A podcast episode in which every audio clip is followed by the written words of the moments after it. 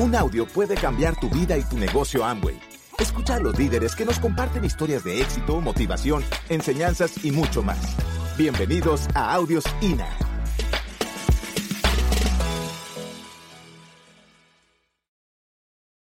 ¿Cómo están? ¿Cómo se sienten? O sea, yo quiero darle las gracias a Lorena que abrió este evento espectacular. Yo quiero que le den un aplauso a Lore y Andrés que se han bajado toda la coordinación de este Go. Gracias Lore y Andrés. Quiero decir que ha sido un arranque maravilloso el de Mauricio. Eh, gracias también, Wilson, Mauro, escucharte. O sea, en serio, cómo me hacía falta estar aquí escuchándote. Se pasa tan bien y, y, cuánto agradece el cerebro el humor, ¿verdad? Gracias, gracias, Wilson. Y yo estoy tan feliz, tan emocionada a todos los que nos están escuchando allá, desde, esta es la cámara que está activa, desde sus casas, decirles que nosotros entendemos, quisiéramos que estuvieran acá, pero vamos a hacer todo lo posible por traspasar esa pantalla que tienes ahí enfrente tuyo y entrar directo a tu corazón y que tú puedas sentir esta magia, pero saben que es más importante que me mires a mí, yo quiero que veas lo que está pasando aquí, si puedes voltear esa cámara, la cámara de allá, voltearla y mostrarles todo esto, miren a estas personas, miren, saluden a toda la gente que está fuera de este salón.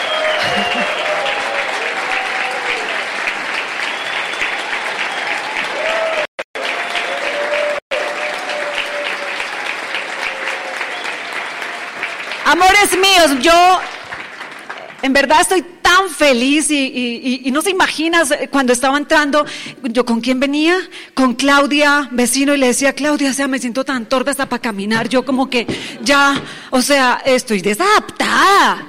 Estoy desadaptada, yo no sabía por entrar, el parqueadero, turuleta, o sea, yo me sentía, ¿cuántos así? Como yo. O sea, como qué raro y por dónde se... O sea, esto es lo más raro que me ha pasado después de la pandemia, estar aquí con ustedes. Es más, les voy a decir algo. Yo tenía pesadillas con ese momento. Yo, no, es que no es una broma, Mauro. Yo, yo soñaba que un auditorio y que me da el micrófono y que yo, y yo así. O sea, yo he tenido pesadillas con ese momento. Quiero decirles que han sido dos años para mi vida increíbles que esta pandemia, y lamento profundamente todo el dolor que eso le, ha causado a la humanidad, y doy gracias a Dios que no perdí a un ser amado en este proceso, y, lo lamento si alguno de ustedes acá está, lo abrazo, abrazo, lo abrazo fuertemente y entiendo que esto ha sido muy difícil lo que hemos vivido, pero para mi experiencia ha sido el paraíso de mi vida, porque fueron dos años donde me reconecté de muchas maneras de muchas maneras y aprendí a vivir de una mejor manera, según yo según lo que he experimentado. ¿Cuántos lo notan? Me he serenado en la vida, he podido equilibrar mucho mejor, he reorganizado, o sea, han sido dos años que los agradezco profundamente. Luciana, he podido estar ahí viéndola, he cuidado la familia, he cuidado tantas cosas que a veces por andar corriendo descuidamos y no quiero y me comprometo a que ese aprendizaje lo voy a conservar, lo voy a cuidar, lo voy a proteger, porque quiero seguir viviendo con las lecciones que me enseñó este proceso de la pandemia. ¿Cuántos eligen lo mismo? ¿Cuántos eligen lo mismo? Bueno, mis amores, pues diciendo esto, quiero decirles que esto fue como atravesar el miedo. Estoy aquí parada enfrente de ustedes, pero me siento en mi zona de confort.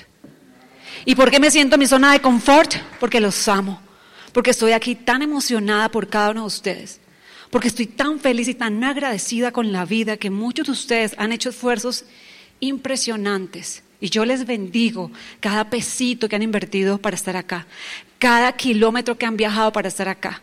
Y yo estoy segura, y lo siente muy fuerte mi corazón, que este, este momento puede ser definitivo en tu vida, porque muchas veces te has preparado por un largo camino para llegar al momento decisivo de tu vida. Y yo le pido a Dios que este sea tu momento decisivo, que este, que este, que este día logre desatar en ti cualquier situación interna que te haya detenido o que te haya confundido o que te haya paralizado o que te haya eh, puesto ralentizado. Que este fin de semana te encuentres, te reconozcas y te recuerdes quién eres. Porque es que la gente que está aquí es espectacular, porque ustedes son espectaculares. ¿Y sabes por qué creo que tú puedes llegar a lograr todo lo que tú quieras? Porque creo que a pesar de cualquier situación difícil que hayas vivido, que estés viviendo, si estás aquí, si llegaste hasta este lugar, ¿sabes por qué yo creo con toda mi alma que es que tú puedes lograr lo que tú quieras? ¿Sabes por qué lo creo? Porque yo he estado en el desierto y perdón que me les perdí, pero bueno, aquí me, pero yo me quiero ir, yo me quiero ir. yo tengo que irme, yo tengo que decirles que de todo corazón yo he pasado y he atravesado tantos desiertos que por eso yo creo que tú puedes. Porque es tan fácil ser líder cuando todo está bien. Qué fácil ser líder cuando tienes ahorros. Qué fácil ser líder y tener la actitud cuando todas las patas te califican. Qué fácil ser líder cuando te quieren, cuando te aman y cuando todo en tu vida es espectacular. Pero yo quiero ver tu actitud. Yo quiero ver tu liderazgo cuando todo lo pierdes. Ahí yo quiero ver de qué estás hecha y de qué estás hecho. Yo quiero ver tu liderazgo y tu actitud cuando la pata más grande se te raja. Ahí yo quiero ver tu actitud. Yo quiero ver qué pasa cuando se te acaba el dinero. Porque ahí empieza el carácter. Porque ahí empiezan otros aspectos de la vida. Y si tú estás aquí, y si tú has llegado hasta aquí, es porque tú eres un líder, porque tú eres fuerte, porque eres resiliente, porque sabes allá en el fondo, allá atrás del fracaso, ahí está el héroe. ¿Sí o qué? Ahí está el héroe detrás de esos fracasos. Y yo recuerdo, yo recuerdo un día, porque yo te felicito, Wilson, qué, buen, qué bien por ti, qué bien por los que nunca se han rajado, qué bien por los que dicen, no, yo nunca, a mí nunca me ha pasado por la cabeza rajarme, pero yo sí me rajé. Yo te tengo que decir que ese día que llegué al Club Unión y que habían seis personas en ese salón y que yo iba a dictar el plan, y después de estar acostumbrada auditorios de dos mil personas. Y ser yo la oradora. Y sentir que no había ni un invitado para que yo le diera el plan esa noche. Y que solamente estaba Maldonado y mis seis frontales. Después de dos mil personas, yo sí, yo me fui al baño del Club ustedes lo saben. Yo no lloré delante de ustedes porque si algo tengo es dignidad, que no se te note. Pero yo lloré en el baño y me sentí que me rendí. Se me cayeron los brazos porque no fui capaz con más. Yo he sido capaz con el divorcio, yo he sido capaz con la quiebra, yo he sido capaz, pero con mi orgullo de que ni un berraco invitado para que yo le dé el plan. Eso me superó. Eso me hizo sentir que se había, se había, ido el que sabía hacer este negocio. Eso me hizo sentir que el que sabía hacer eso era Pedrito Hernández y que en quien confiaban era Pedrito Hernández y que cuando él se fue y decidió hacer otro negocio, se había llevado toda la esperanza, se había arrasado con todo. Y yo estaba ahí y yo me rendí, porque yo sentí que yo era muy malita haciendo esto, que yo para lo único que era buena era para vender productos. Pero que el líder yo no tenía nada. Y yo lloré. Y yo subí al auditorio y yo les dije, no, pues vengan, ¿para qué perdemos el tiempo? Vámonos a la casa, vamos a comer pizza. Pero yo esa noche llegué a mi casa y yo no dormí. Yo me senté en la cama y yo decidí, otro día, iba a coger toda mi ropa y la iba a meter en tres cajas, la iba a regalar y nunca más le volví a contestar el teléfono a nadie. ¿Y por qué miran así? ¿Te volví a contestar el teléfono por un año? A nadie. Claudia, ¿te contesté el teléfono por un año? A nadie. Yo no era capaz porque me había caído del caballo. ¿Y sabes qué? Hay tres R's, cuatro R's de cuando realmente estás roto, cuando te rindes. Hay, hay, hay cuatro R's. Primero retiras. Cuando uno se rinde, se retira. Cuando uno se rinde, se retira. Luego respira. Y yo estaba esta noche respirando mi fracaso, respirando mis miedos, respirando mi agotamiento existencial, respirando sobre todo mis miedos, de pensar yo qué iba a hacer para sacar adelante tres niños que estaban chiquitos y yo estaba sola, sin nadie que me dijera una palabra de aliento. Nadie. Porque es que yo como, le iba a decir, ay, Cristian, motívame. Yo no tenía cara para ponerle más la cara a esta gente. Por eso yo de verdad les quiero un aplauso para la gente que se queda a pesar de que su Apple se raja.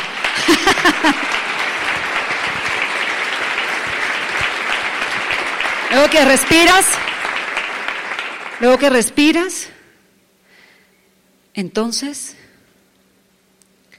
te reinventas. te reinventas, como el ave fénix, que creían que era la ceniza y de repente ¡fum! contra todo.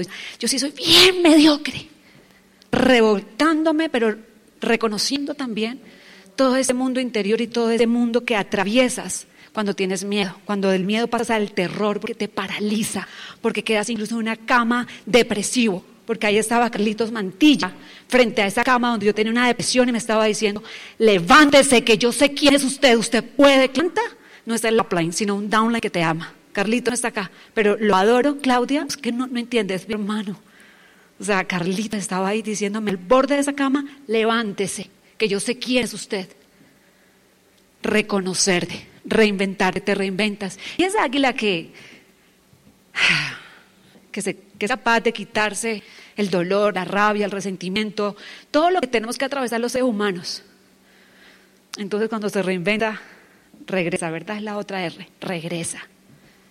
Porque están fuertes, porque, porque se han reconfortado, porque se han reconocido, porque el ser humano, y cuando me hicieron mi procedimiento del corazón, llegó el padre, dame los santos óleos allá, yo no sé por qué creía que yo, o sea, aquí, pero allá llegó el padre y yo cuando le dije, no, pero si yo estoy bien.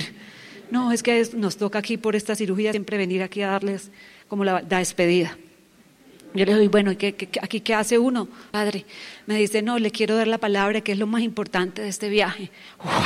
Yo, y espérame, le tomo nota, se lo juro. Cogí un cuadro, yo le, yo le quiero, yo quiero escribir para que nunca se me olvide lo que este Señor me va a decir. Le padrecito que me tiene que enseñar en este momento. Que lo importante en la vida es reconocernos que estamos en este viaje para reconocernos. A veces la vida por ahí nos va pateando y nos olvidamos de quién somos, de para acá estamos y de realmente qué nos corresponde hacer en la vida. Y nos perdemos. Y yo le doy gracias a este bendito negocio que a través de libros, audios y eventos me mostraron una ruta que por mucho que me perdí en los laberintos, siempre había un audio, un diamante, un libro que volvía y me recordaba quién era yo para reconocerme. Y si este fin de semana logramos de que media docena de seres humanos reconozcan, yo me diría que ha sido uno de los mejores fines de semana de toda mi vida, de toda mi vida. Porque yo creo en ti. ¿Y sabes por qué creo en ti? ¿Sabes por qué creo en ti? ¿Quieres que lo... ¿Por qué creo en ti? Porque yo creo en mí. Por eso creo en ti porque creo en mí y porque tú y yo estamos hechos de exactamente lo mismo cuando nos reconocemos, cuando sabemos quiénes somos. ¿Sí o qué?